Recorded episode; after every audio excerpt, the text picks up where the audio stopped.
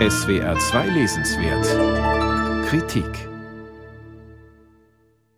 In seinem Buch Der Fluch des Imperiums, die Ukraine, Polen und der Irrweg in der russischen Geschichte verfolgt der Historiker Martin Schulze-Wessel die imperiale Geschichte Russlands über 300 Jahre und zeichnet sie exemplarisch als Dreiecksgeschichte. Verbunden mit zwei Ländern, deren Existenz von Russland immer wieder bedroht wurde. Polen und die Ukraine.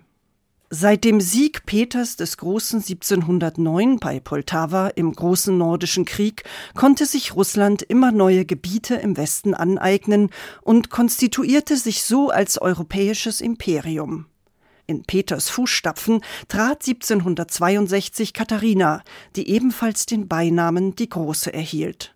Die Zarin verfolgte ihre Großmachtfantasien mit dem sogenannten griechischen Projekt, welches das orthodoxe Zarenreich in die direkte Nachfolge des Byzantinischen Reiches, also Ostroms, stellte. Die von Katharina vorangetriebene Gründung neuer russischer Provinzen hatte 1764 das Ende des teilautonomen ukrainischen Hetmanats zur Folge. Der Russe Grigori Teplov, Sekretär der Zarin und Akademiemitglied, argumentierte damals mit Bezug auf die Kiewer Russ und gegen die ukrainischen Eliten, dass das sogenannte Kleinrussland, also die Ukraine, seit jeher russisch gewesen sei. Auch Katharinas Annexion der Krim im Jahr 1783 folgte einer imperialen Logik.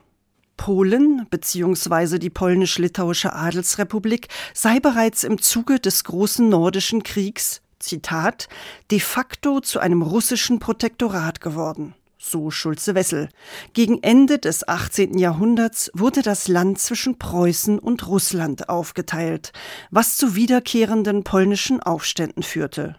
Erst 1918, nach Revolution und Erstem Weltkrieg, kehrte Polen als souveräner Nationalstaat auf die europäische Landkarte zurück wie Schulze-Wessel betont, löste im 20. Jahrhundert die Ukraine das Thema Polen als größte Herausforderung für Russland ab. Vor allem bei ihrer kurzzeitigen Nationalstaatsgründung 1918 und in der Stalin-Ära stellte die Ukraine in den Augen des Kreml eine Gefahr für das Imperium dar. Dies galt erst recht, nachdem sich das Land 1991 von Russland löste. Der polnisch-amerikanische Politologe und Regierungsberater Zbigniew Brzezinski sagte 1994 spitz, ohne die Ukraine hört Russland auf, ein Imperium zu sein. Schulze-Wessel weist nach, dass auch die russischen intellektuellen Eliten dem imperialen Kurs folgten. Eine frühe Spur dieses Denkens findet sich in Alexander Puschkins Gedicht An die Verleumder Russlands. Darin schrieb der russische Nationaldichter mit Blick auf den polnischen Novemberaufstand von 1830 Werden die slawischen Flüsse im russischen Meere sich einen? Wird es austrocknen? Das ist die gewichtige Frage. Russland wurde so zum heiligen Bewahrer und Anführer der slawischen Traditionen.